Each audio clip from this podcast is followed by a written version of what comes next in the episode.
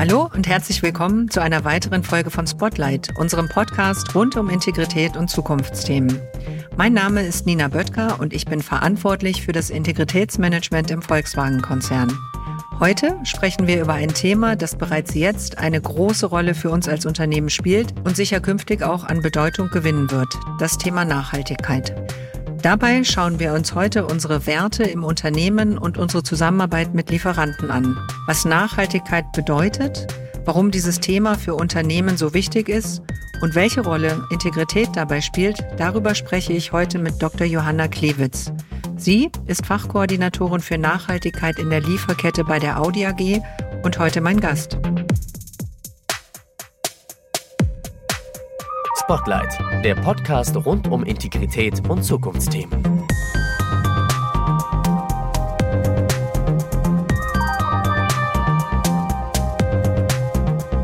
Gemeinsam gehen wir in den Dialog, offen, direkt und ehrlich. Herzlich willkommen zu diesem Podcast. Hallo Nina, ich freue mich da zu sein. Die Hörer dieses Podcasts kennen das schon. Zunächst die Frage an dich.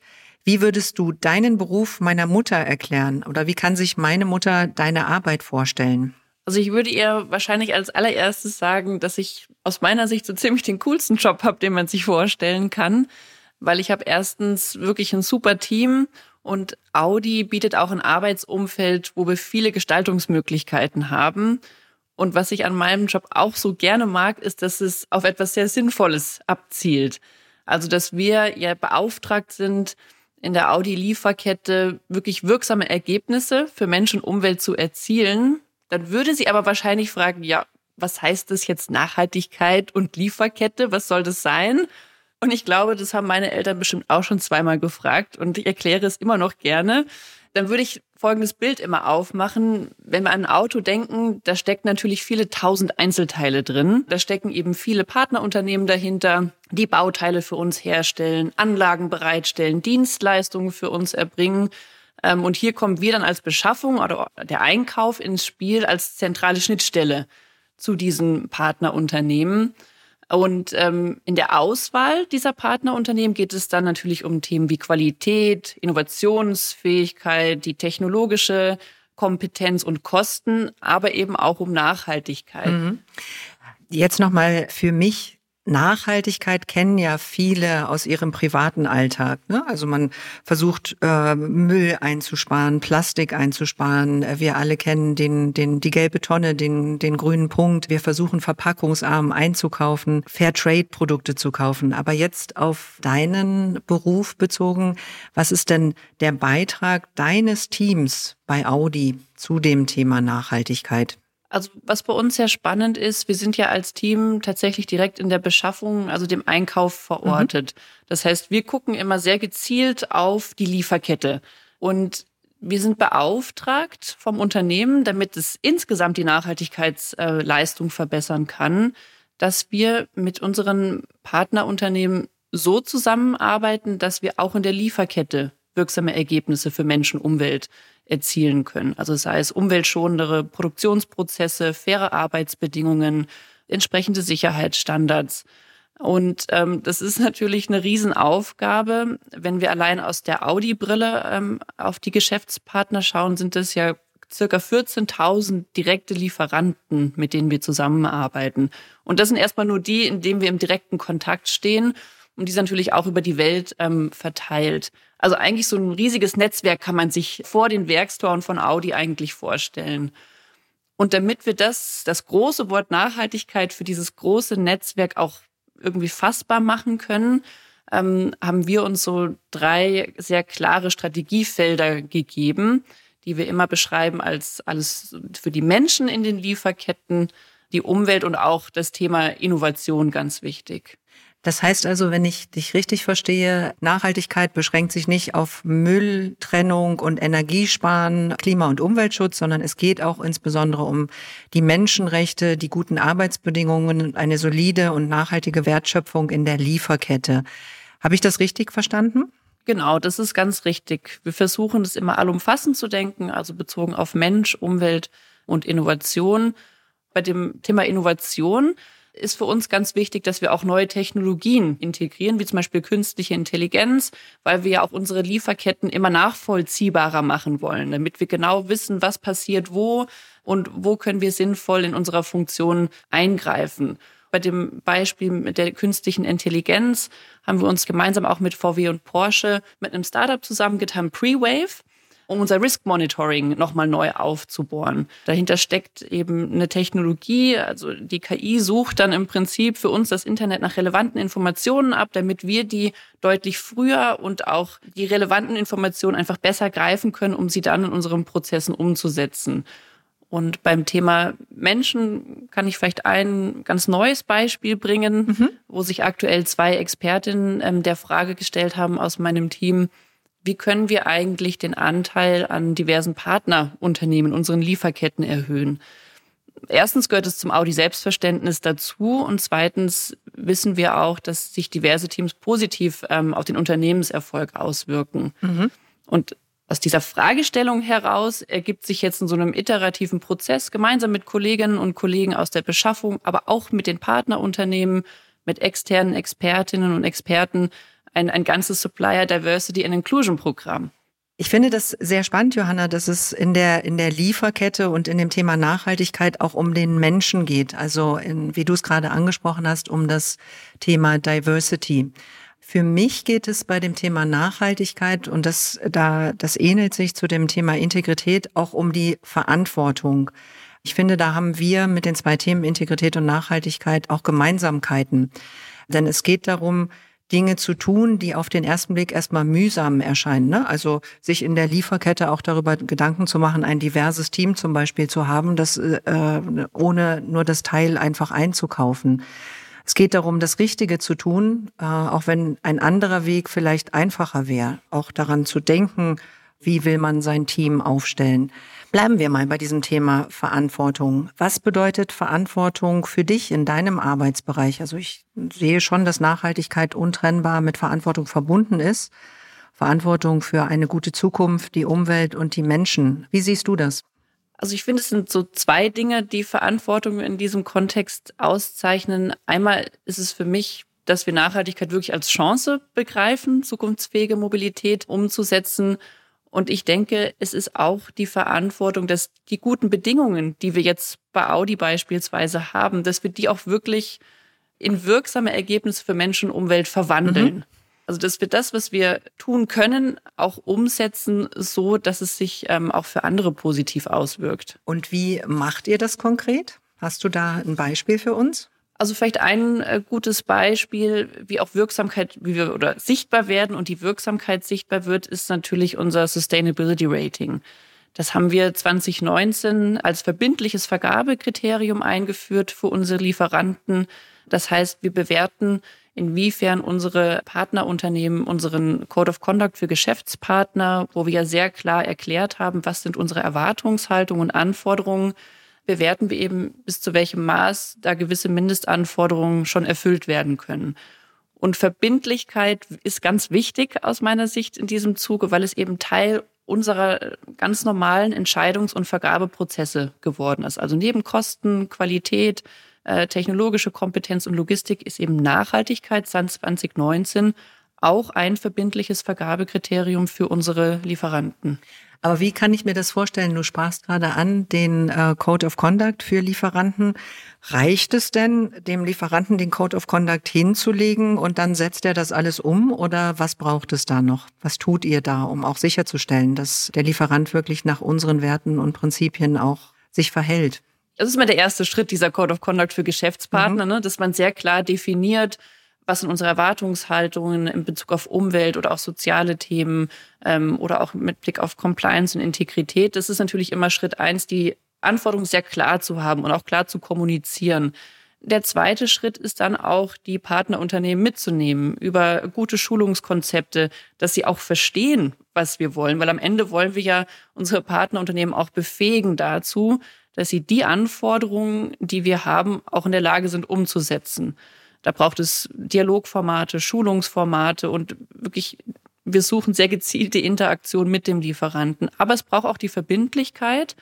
Ähm, einmal, dass der Code of Conduct eben ein Vertragsbestandteil wird, aber auch, dass wir mit Instrumenten wie dem Sustainability Rating auch einschätzen, wie gut kann ein Partnerunternehmen, bevor wir ähm, in, die, in die Verträge reingehen, wie gut kann er diese Anforderungen schon erfüllen, wo gibt es auch Verbesserungsbedarf und welche Partnerunternehmen erfüllen es auch nicht und können dann auch keinen Auftrag von uns bekommen.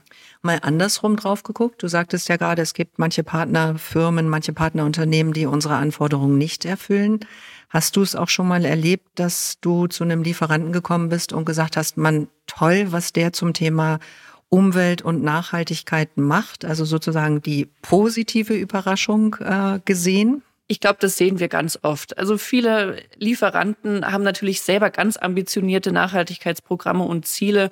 Und ich glaube, da ist ein gutes Beispiel auch das große Thema Dekarbonisierung, also die Reduktion von CO2-Emissionen. Das ist ja überall in aller Munde. Es gibt viele ambitionierte Ziele, nicht nur von uns, den OEMs, sondern natürlich auch von den Lieferanten. Mhm. Und wir haben in 2018 zum Beispiel unser Audi CO2-Programm in der Lieferkette aufgesetzt und ganz bewusst nach einem partnerschaftlichen Prinzip. Also das Erste, was wir gemacht haben, war eben nicht irgendwo, sage ich mal, eine Grenze einzuziehen oder Anforderungen zu formulieren, sondern wir haben erstmal mit den relevanten Lieferanten gesprochen und haben versucht zu verstehen, wo können wir eigentlich welche Maßnahmen in welcher Wertschöpfungsstufe auch sinnvoll umsetzen.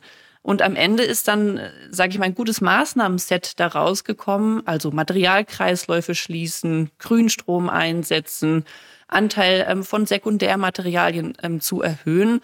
Und so haben wir aus diesem partnerschaftlichen Ansatz immer weiter Maßnahmen gefunden, angefangen umzusetzen.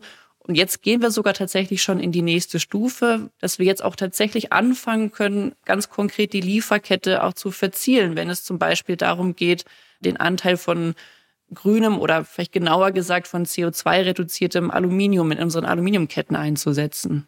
Ich frage mich gerade, Nachhaltigkeit klingt ja auch immer nach, es kostet Geld, es kostet Aufwand. Man sieht es ja auch gerade in dem, was du beschreibst, ne? dass sich mit dem Lieferanten nochmal zusammenzusetzen und da sehr genau drauf zu schauen. Wählen wir zum Beispiel auch mal einen Lieferanten aus, der höhere Preise hat, aber dafür im Thema Nachhaltigkeit etwas Gutes zu bieten hat und da einfach ähm, ganz vorne mit dabei spielt? Also wichtig ist ja immer der Grundsatz, dass wir alle Lieferanten fair und gleich mhm. behandeln, ganz unabhängig, wie wir drauf schauen. Deswegen ist ja auch dieses Sustainability Rating so ein wichtiges Kriterium, weil es eben neben den Kriterien wie Kosten, Qualität, technologische Kompetenz oder eben auch Logistik genauso wichtig ist. Das ist, glaube ich, immer der erste Schritt, ähm, dass wir da ganz klar drauf achten. Johanna, kannst du vielleicht einmal unserem Zuhörer ein Beispiel geben, was diese Aktivitäten bringen? Ja, da kann ich vielleicht ein Beispiel aus unserem Audi CO2-Programm in der Lieferkette bringen, was wir bereits 2018 ähm, implementiert haben und wo wir mit Lieferanten gemeinsam nach CO2-Reduktionsmaßnahmen suchen und auch umsetzen.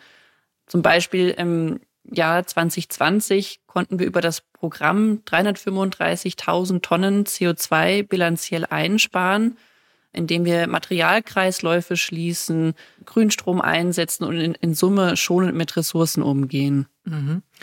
Jetzt kann ich mir irgendwie nicht vorstellen, was sind denn 335.000 Tonnen CO2? Ja, ein Kollege setzt das immer ganz charmant ins Verhältnis, sage ich mal. Ähm, und er hat mal den Vergleich gezogen, diese 335.000 Tonnen CO2. Da gibt es eine Abschätzung vom Umweltbundesamt, dass wenn man das allgemeine Tempolimit auf 120 kmh reduzieren würde, würde man damit zwei Millionen Tonnen CO2 jährlich einsparen.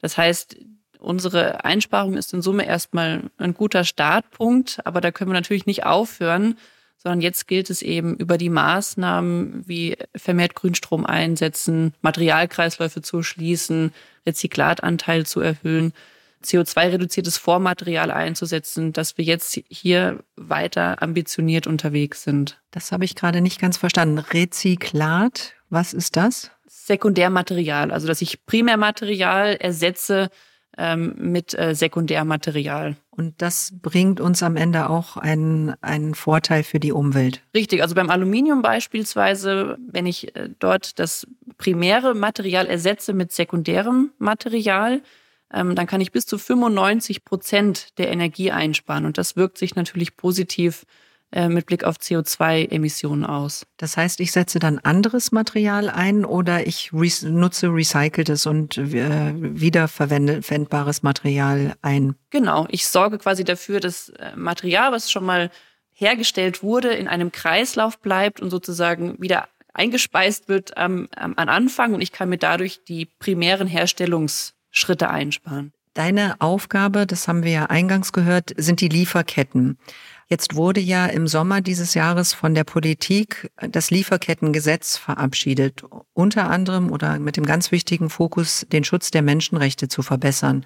Das heißt, Unternehmen in Deutschland müssen künftig auch dafür Sorge tragen, dass grundlegende Standards wie zum Beispiel das Verbot von Kinder- und Zwangsarbeit eingehalten wird.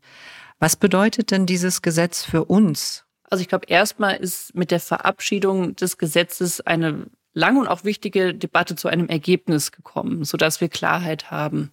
Natürlich nehmen wir die Verantwortung für Menschen und Umwelt im Konzern sehr ernst, auch ohne ein entsprechendes Gesetz. Die Instrumente wie das S-Rating habe ich ja schon teilweise erklärt. Auf Basis des Gesetzes natürlich stellen wir auch Instrumente nochmal auf den Prüfstand, um genau zu analysieren, wo müssen wir uns noch verändern, wo müssen wir Anpassungen vornehmen, wo haben wir ähm, auch noch Whitespots, die wir füllen wollen.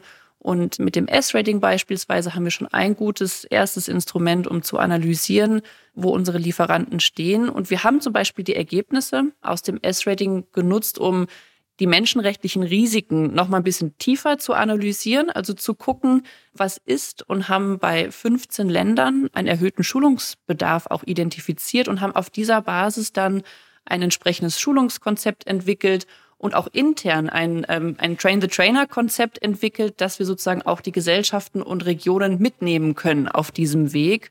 Und hier auch sozusagen wieder die Idee, ich brauche gute Instrumente, um auf das entsprechende Problem, Risiko äh, reagieren zu können. Und wichtig diese Idee der Befähigung. Also, dass ich meine Partnerunternehmen auch eben befähige, die Umsetzung menschenrechtlicher Sorgfaltspflicht, dass ich sie da unterstütze, so gut ich das als Audi eben auch tun kann. Dazu gerne mal ein konkretes Beispiel. Was tut Audi, um sicherzustellen, dass die Rohstoffe, die für ein Auto gebraucht werden, unter fairen Arbeitsbedingungen gewonnen werden? Das ist ja gerade angesprochen. Es gibt diverse Instrumente, die wir dafür haben. Das S-Rating, die Schulungen. Ihr schaut euch das an.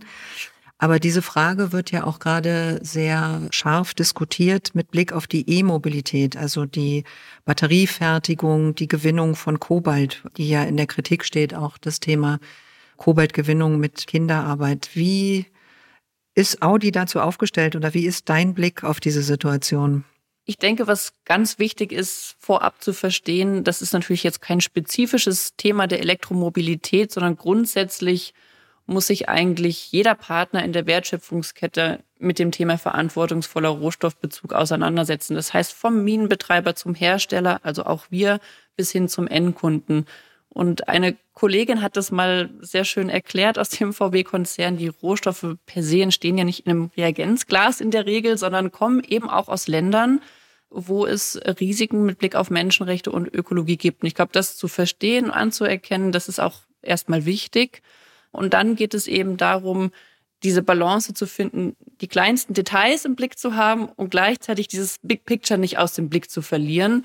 Und das fängt natürlich an, indem wir erstmal sehr klare Anforderungen auch wieder hier an unsere Lieferanten formulieren, dass wir klare Mindeststandards haben und dass wir auch Instrumente wiederum finden, die auf die entsprechenden Rohstoffrisiken eingehen können. Mhm. Und ich glaube, was wichtig ist an der Stelle vielleicht auch nochmal zu sehen oder in den Blick zu nehmen, ist, dass wir als Konzern ja auch ganz klare rote Linien definiert haben, was wir tun und was wir nicht tun. Also ihr setzt in der Beschaffung ja die Grundwerte, die wir uns auch gesetzt haben, an und um, ne? zu sagen, wir achten die Menschenrechte, wir wollen keine Kinderarbeit. Und da gibt es ja auch eine ganz klare Haltung des Konzerns, die ja dann sich wahrscheinlich in dem S-Rating auch widerspiegelt und auf der ihr aufsetzt, richtig? Genau, beziehungsweise im S-Rating und Rohstoffbezug ähm, muss man, glaube ich, gedanklich trennen ein Stück weit, ähm, weil das S-Rating ja jetzt erstmal auf unsere direkten Partnerunternehmen ab, also wo wir eine Geschäftsbeziehung haben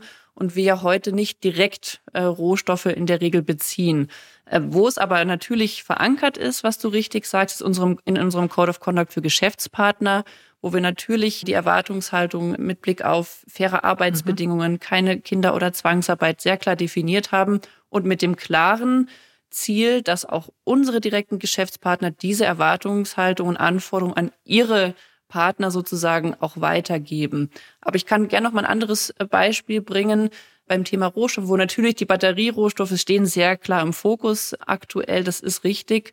Da haben wir beispielsweise ähm, Mindestkriterien festgelegt. Wir haben auch vertraglich fixiert bei unseren Batteriezellherstellern, dass sie Rohstoffquellen beispielsweise offenlegen müssen.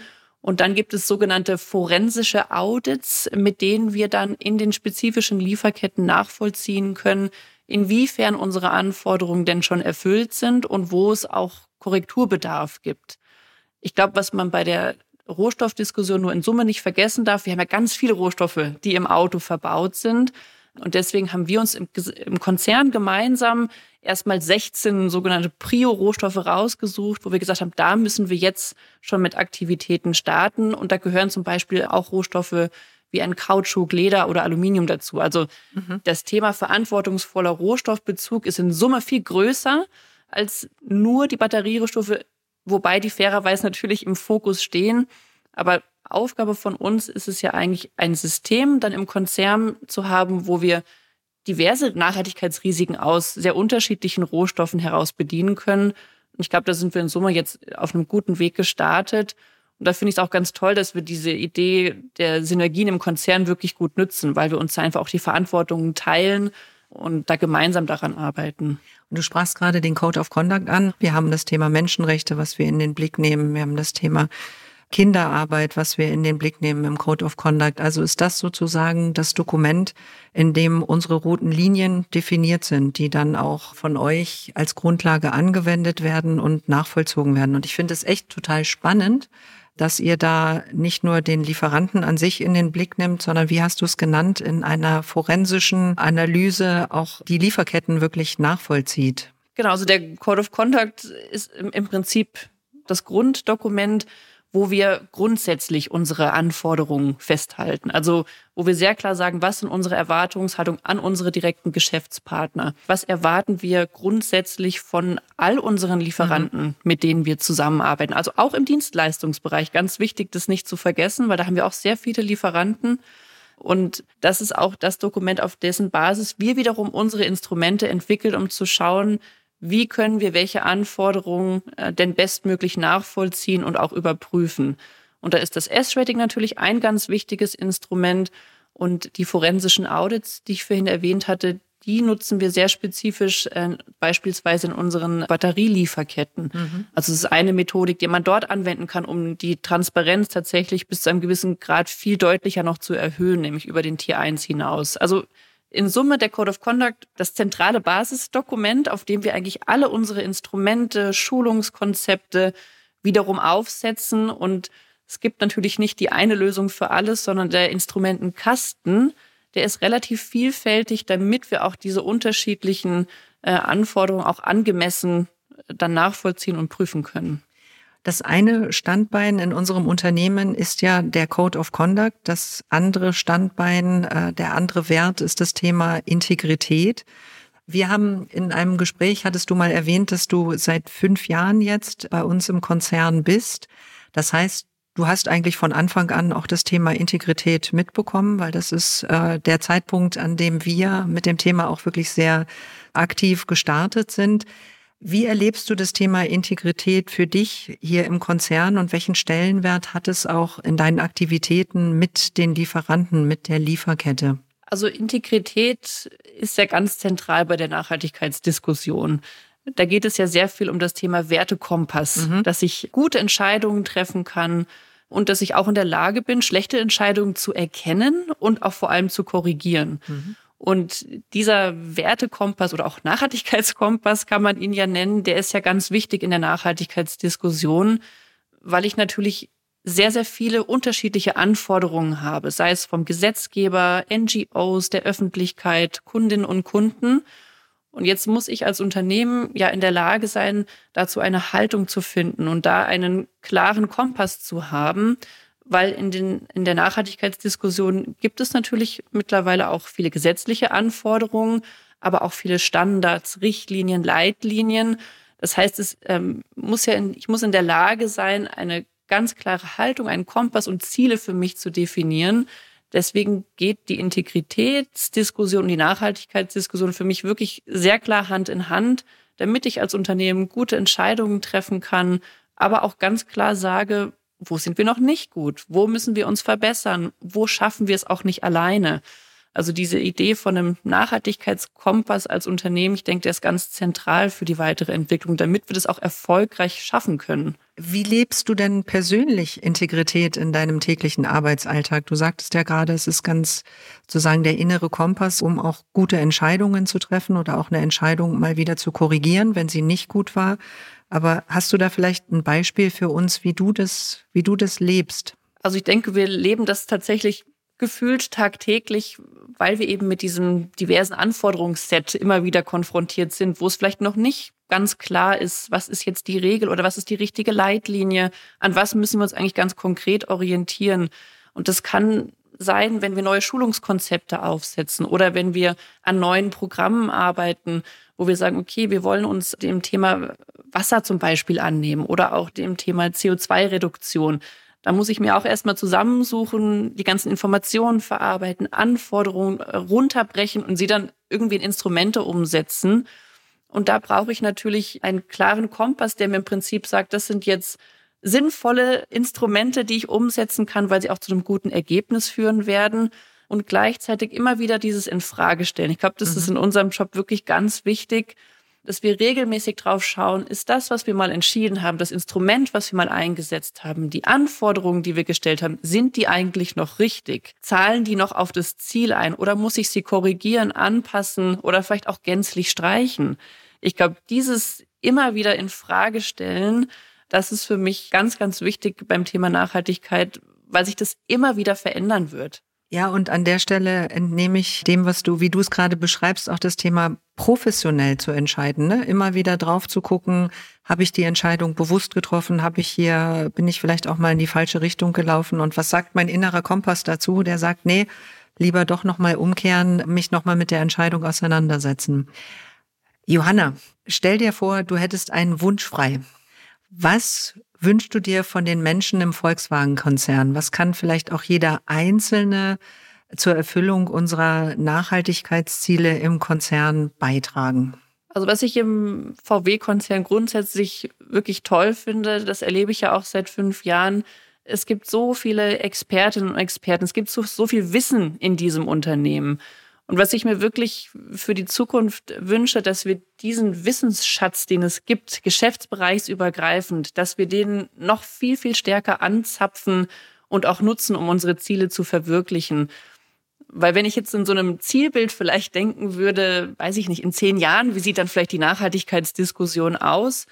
Da würde ich mir vielleicht sogar wünschen, es ist weniger so eine Spezialistenfunktion, wie sie, glaube ich, heute noch vielfach ist, ja auch in meinem eigenen Fall, und ähm, ich würde mir dann eigentlich wünschen, dass es so ein integraler und so ein natürlicher Bestandteil Prämisse in unseren Entscheidungsprozessen ist, dass diese Spezialistenfunktionen eigentlich sich im Unternehmen ja regelrecht diffundieren, also sich überall einfach wiederfinden und es ein ganz natürlicher Baustein in unseren Entscheidungs- und Unternehmensprozessen ist. Also sozusagen, jeder ist ein kleiner Spezialist im Thema Nachhaltigkeit.